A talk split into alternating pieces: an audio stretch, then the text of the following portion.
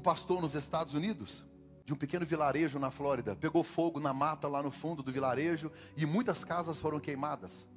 E no domingo pela manhã os irmãos foram para a igreja. Qual será o sermão do pastor depois de que quase tudo nosso foi queimado? O pastor pega um vaso de barro, põe debaixo do braço, fica na porta da igreja com o vaso de barro embaixo do braço, cumprimenta todos os irmãos. Aí ele pegou o vaso, aí ele foi pregar.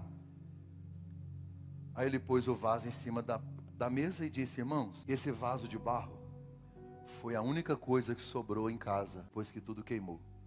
Sabe por que, que esse vaso de barro sobrou? Permaneceu inteiro, intacto? Porque ele já passou no fogo antes. Isso aí não é para te matar, é para te fortalecer. Porque quanto mais forte você tiver, mais tesouros você cabe, mais pessoas você ajuda, mais vidas você transborda, mais unção você carrega, mais graça você tem, mais milagre você vai viver